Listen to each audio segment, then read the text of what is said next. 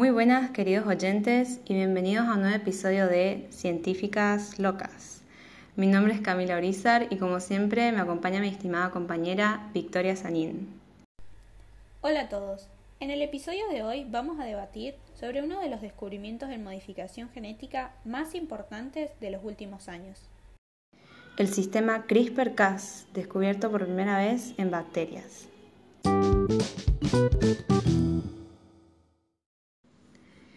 ¿Y en qué consiste el sistema CRISPR-Cas?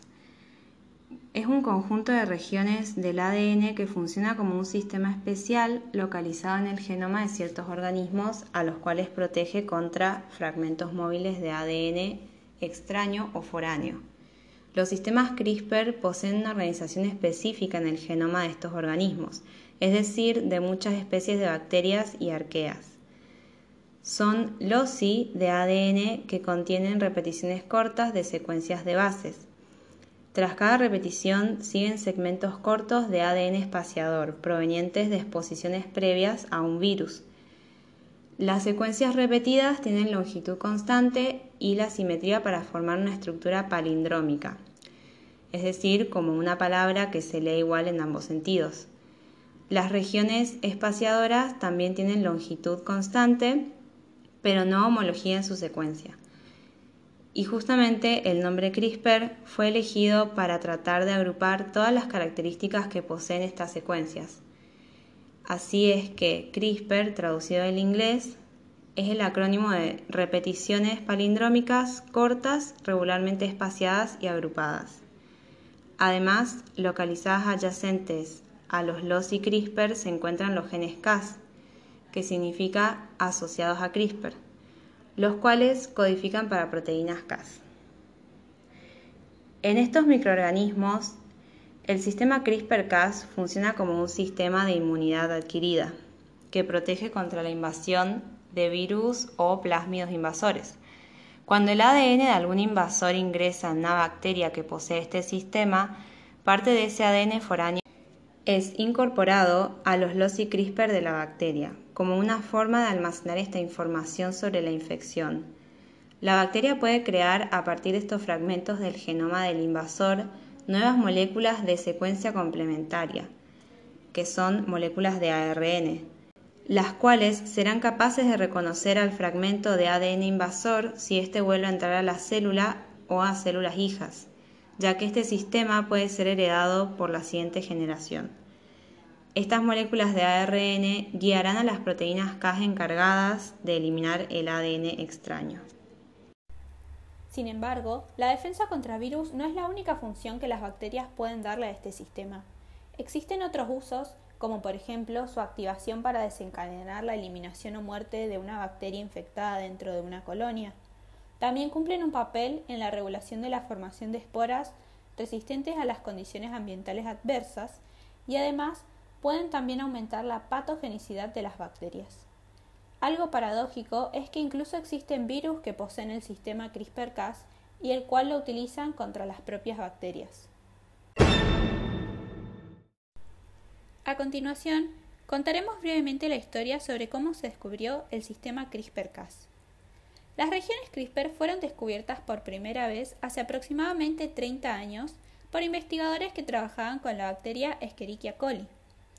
Posteriormente se volvieron a encontrar estas secuencias en arqueas como Alopherax mediterranei y Alopherax volcani y en otras especies de bacterias como Mycobacterium tuberculosis.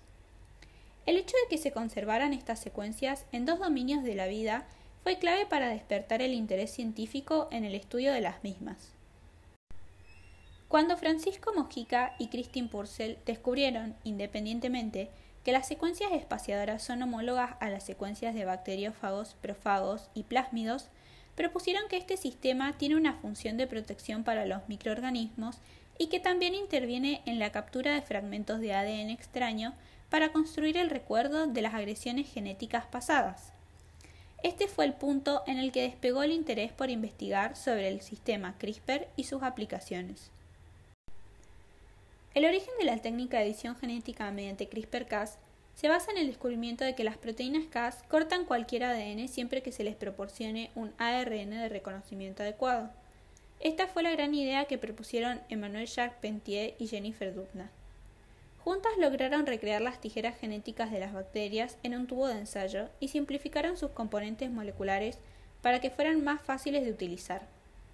En su forma natural, las tijeras reconocen el ADN de los virus, pero estas investigadoras demostraron que podían controlarlas para poder cortar cualquier molécula de ADN en un sitio predeterminado. Desde este momento se inició la revolución genética.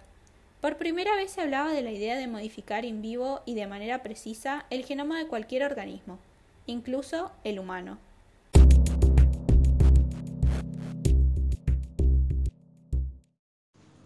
Pero ¿cómo funciona realmente CRISPR-Cas? Este sistema es una herramienta de edición del ADN capaz de introducir cambios en el genoma tras reconocer de forma específica la secuencia que se quiere modificar.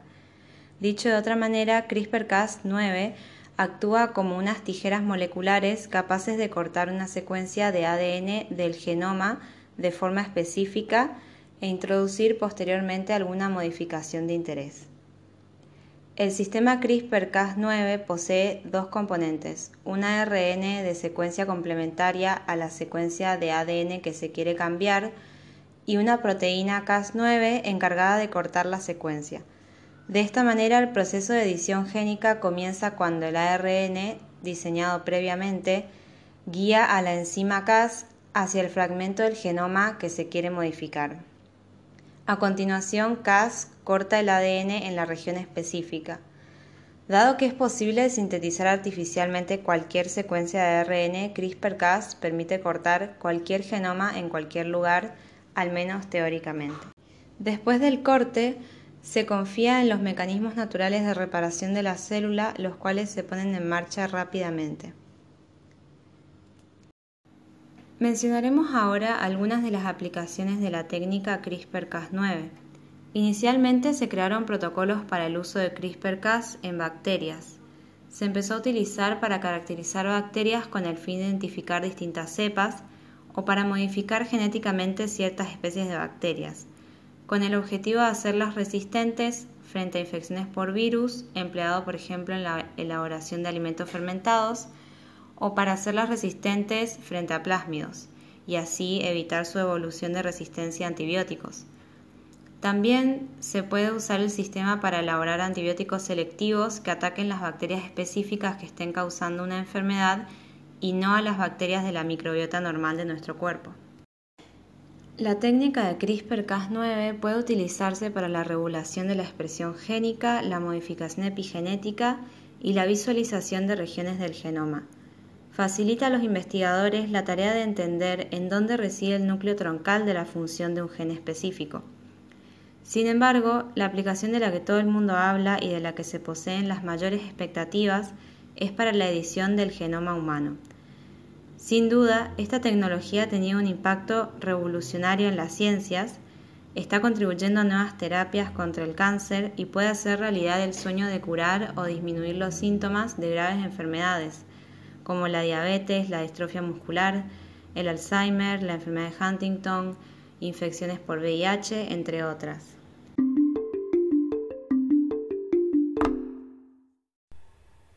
Ahora bien, ¿cuáles son las implicancias éticas asociadas a la aplicación de CRISPR-Cas?